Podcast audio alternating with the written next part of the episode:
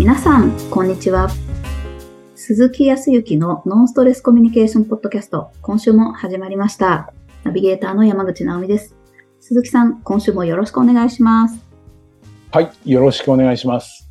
もう、やっぱりね、いろいろと、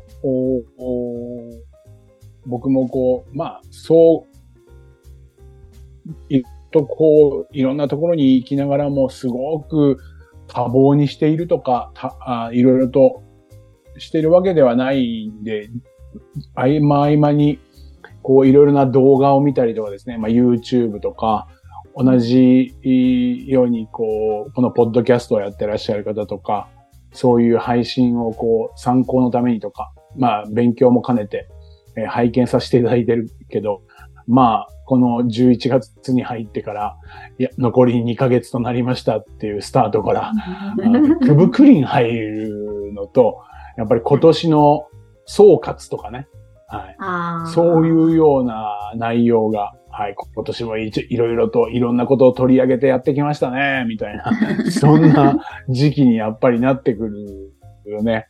ああ、そうですよね。そうすると、なんかわからないんだけど、多分、毎年これを繰り返しているからもう感覚が癖というか、もうそういうように半径的になっているのかわかんないけど、そればっかりをこう見る番組とか、そういう聞くうことが多くなってくると、何か体がそわそわ感が出てくるんだよね。うん、あの、うん、まあ、すごくそわそわではないんだけど、うんと、あんまりね、最近、うんと、少し、うんと、意識して、あまりこう、焦らないで、えーゆっくりと丁寧にって今年は思っていたし、それを、まあ、あ余裕を持って全てを行おうっていう、全部詰め込むんじゃなくて、こう余裕を持った生活をしていこうっていうふうに思っている中で、その余裕を持っているから、空いている時間の中で、それこそ、あ、あの人に早めに連絡しといた方がいいなっていうふうに思いついて、早めに連絡をしたりとか、はい。時には、あれ？あの返事まだもらってなかったな。ああれって決まったのかな？決まってないのかなっていうのが、こう確認できたりとか、そういうような、こう、ルーティンに今年なっていたので、うん、ちょっと一昔前っていうことじゃない、数年前は、こう、それすらもなくて、バタバタしながら、えっ、と、ああ、忘れてた、いかんと思って、その当日になっちゃって、ごめんなさい、忘れてました、とか、そういうことが多かったんだけど、今はもう本当に、えっと、少なくなってきましたよ。おそー素晴らしいそれですね。で、そう、それはね、だから自分もなんか成長したなと思ったりとかするんだけど、はい。その中で、その中ででも、このね、11月になってきて、ここに来て、そのそわそわ感っていうのは何かって言ったら、えっ、とね、スケジュール入れておいたはずの、スケジュールがスケジュール上になかったりとか、えーなく、て、えっ、と、連絡来て、今日でしたよね、とか言われて、あら？みたいな。今日でしたっけ？とか。そう。はいはい。あとは、うーんと、まあ、同じように、えっ、と、あ、そういえば、これって、今月中に、それこそ、うーんと、なんていうかな、税金納めるって連絡したのに、そのまんまにしてたなとか、なんかね、そういう置き去りになったことがバンバンバンバン出てきたはい。のね。そう。そう、そう、そう思うと、今までは置き去りにしてたことも余裕があったから、ふっと思い出せたけど、なんか、うん。そのなんか周りのそわそわ感に合っていると、そっちに囚われてしまって、なんか考えるとか余裕を持つことができなくなってるから、そういうことがここ2、3週間起きてるのかなと思ってて、あ、もうちょっと余裕を持って生活をした方がいいなっていうか、こう、空間を作ってね、はい。ぼーっとする時間が減ってきたなと思って。そうぼーっとする時間、なんか、贅沢な言い方をしてますけどね。はい。ぼーっと、そんなにあの、何時間もぼーっとしてるわけじゃないんですけど、ちょっとぼーっとする時間とか、そもそもがね、焦るタイプだから、はいそれで、そう、この11月になって、あと残り2ヶ月ですねっていう動画や、そう、こう、いろいろなところからそういうニュースとかでそういう話を言われると、はい。自分が焦ってしまう今日この頃でございますが。そうなんです。なるほど。そう。すごい自己分析ですね。そっか。だからこそ余裕を持っておこうって、今こそちょっとのんびりする時間を大切にしようっていうことですね。そう。あの、のんびりしてないわけでもないんだけどね。ないんだけど、ここに来て立て続けに何か、あの、あ、入れた予定って、これってどうなってたんだっけ？とかっていうふうに思うのがギリギリになってしまっていたりとか、もう当日でね、当日連絡が来たりとか、うん、うんそう、そういうことがあったから、あ、ちょっとなんかこう、その余裕さが少しなくなったからそういうことなのかなって。だって人間何も変わってないんだもん、俺。自分はね。だから、ああ、そっかそっか。そう。そういうちょっと振り返りじゃないけど、自己洞察みたいなのを。あまあ、自己洞察できてるっていうことは、まだ余裕があるんだって思うけどね。いやいやいや、素晴らしいですよね。そっかそっか。言われてみれば、そんな感じ私にもある 気をつけよう。あ本当ですか。いやいやいや。まあ本当少しゆっくり余裕を持ってって思っていて、なかなかできるものじゃないかもしれないですけどね。会社にお勤めであったりとかしたら、スタートの時間も終わる時間も決められた中で役割があって、ね。それをやっぱりえー分担して、こなさなければやっぱ周りに迷惑かかるしとかっていう、どんどんどんどんそうやって組み上げ、組み立てられた中でやっていると、余裕って言ったって、そう。っていうことも気持ちもよくわかります。僕もそういう中にいたからね。でもそのな、その中でも、うんと、ね、い仕事終わって家に帰ったらご主人のご飯作らなきゃいけないとか、子供の面倒見なきゃいけないってなったら、あ、もう家に着くなっていう、その5分間、ちょっと手前の公園で、えっ、と、ペットボトル1本買ってた最後のお茶の一口を飲んで、ふーってするって、これだけでもね、全然余裕ができてくる。僕はそう思っているから。そ大事ですね。もうそっう。か。そう。ちょっとベンチで座るとか、そう。っていうね、3分5分、ちょっと何も考えないようにしようと思っても、それでも考えちゃうよ。考えるから、あ、あれやっとくんだったっていうのが出てきたりだとかするんだけど、一旦ゼロにリセットしようぐらいの3分5分があると、この特に年末はね、はい、いいんだと思いますよ。僕はそれを実感しして、あ、危ない危ない、そうしようと思っている今日この頃です。ちなみに、直美さんはどうですか？最近え。ー、私はね、あれなんですね。今のお話と逆行していてですね。逆行してるの？はいなんかい、あの、ゆとりがないというか、自分の気持ちが小さいなって思ったことがあったんですけど、そんなことはないと思いますよ。ああ、そう？いえいえはい。はい。あの、最近、夫がいろいろ家事を手伝ってくれるようになって、いいじゃないですか。はい、あの、とっても嬉しいし、あーなんか、すごいありがたいなって思うんですけど、なんか小言を言いたくなっちゃうんですよね。あの言っちゃうんですよね。小言を言いたくなる。いい、まあ、小言はもう言いたく、女女性ならではのような気もするけど、まあでも今、その、ね、性差別になっちゃうから、女性だからとか、そんなのはもう大変なことなんで、そこはないけど、なんか小言っていうと、男性の小言よりも女性の小言のような気もするけどな。はいはいはい。はい、あそうなんだのそうなんですよ。せっかく手伝ってくれたからありがとうでいいはずなんですけど、例えばもう食器を片付けてくれたら、あ、なんか、片付けてくれる前にちょっと拭いてほしかったな、みたいなこととか、うん。ちょっとなんか水滴ついたまんまじゃんみたいなところが目についたり、あの、あ、ごめん。ゴミ袋新しくセッティングしてくれたのはいいんだけど、あの、先にこう書かなきゃいけないから、袋の外に。あの、ううん。ちの地域は書かなきゃいけないんですよ。ゴミ袋に。なるほどね。はいはい。どこの組かみたいなのとか書くんですけど、ああの、うんこれ書かないともう、え書いてないじゃんって出す寸前になって、あの、家に戻んなきゃいけないとか、もう困っちゃうから、これ書いといてよ、みたいな、セッティングありがとうの前に、まず、こう、小言を言いたくなっちゃうんですよね。そうね。小言ね。私もいろいろと小言は言われてきた人間でございますし、今もいろいろなところから小言はもう言われていますけども。はい。そうね。でも逆に言ったら言いたくもなるよね、なんかね。言いたくもなる気持ちもわかるよね。そうね。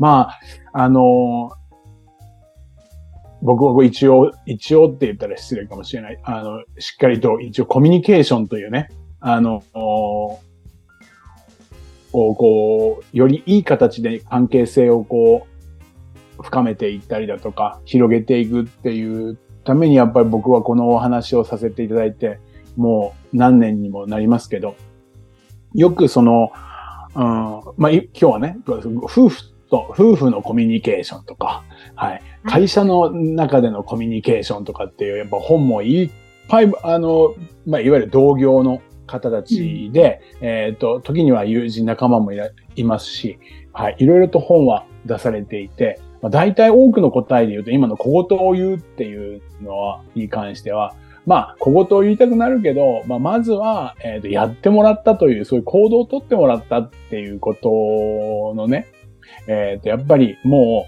う、ありがとうということを、まあ、真っ先に伝えると。そうですよね。はい。っていうこと。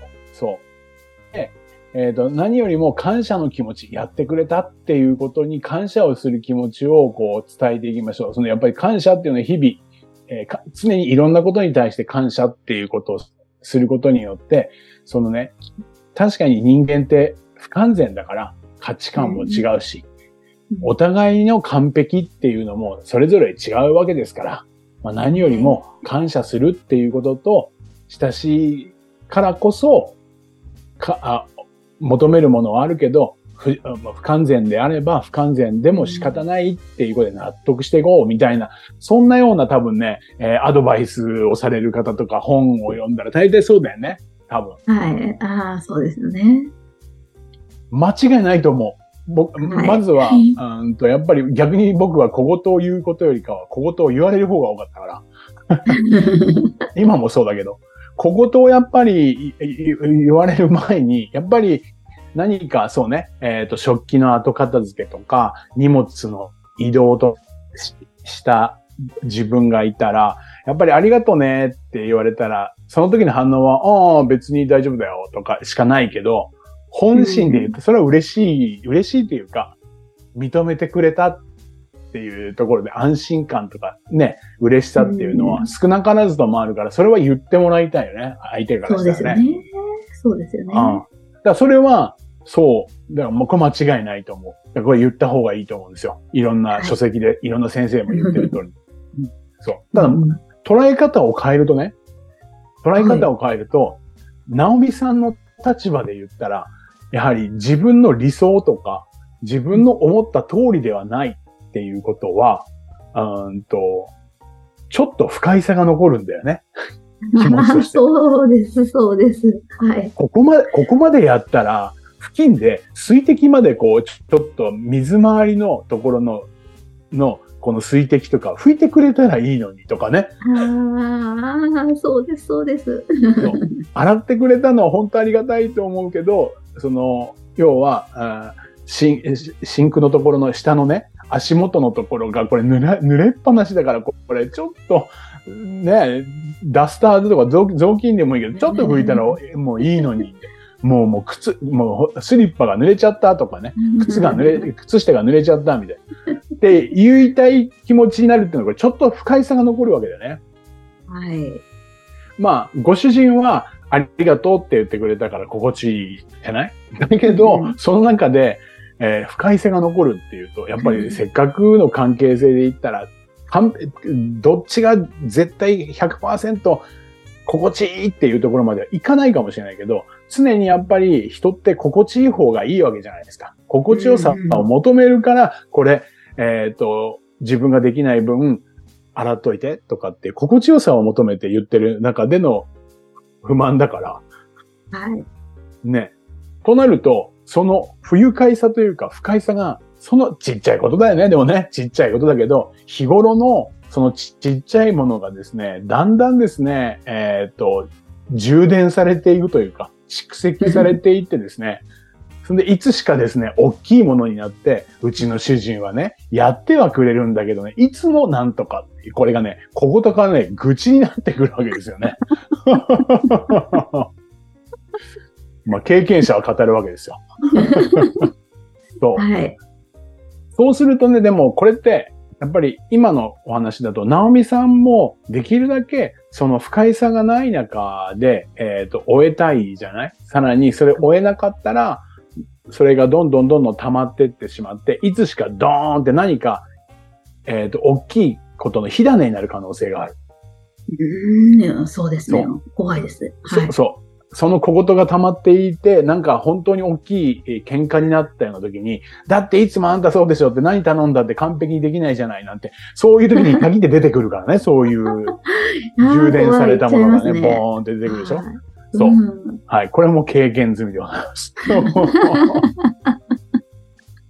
まあ、そうなったらどうかって言ったら、うんと、ナオミさんがやはり小言を言いたいっていうことは、自分の心地よさに近づけたいっていうことだから、僕はある意味言っていいと思うのね。言っていいと思うの。うんうん、そう。ただまあ、前提としてありがとうねっていうふうには言うんだけど、もう一言、その後に、さらに、その瞬間じゃなくてもいいよ。その時じゃなくてもいいし、翌日とかまた次に気がついた時でもいいって、後回しにできればそういうのがいいかもしれないけど、自分の小言で言いたいところは言った方がいいというふうには思うんですよ。それで心地よさに変えといた方が、と思ってるんです。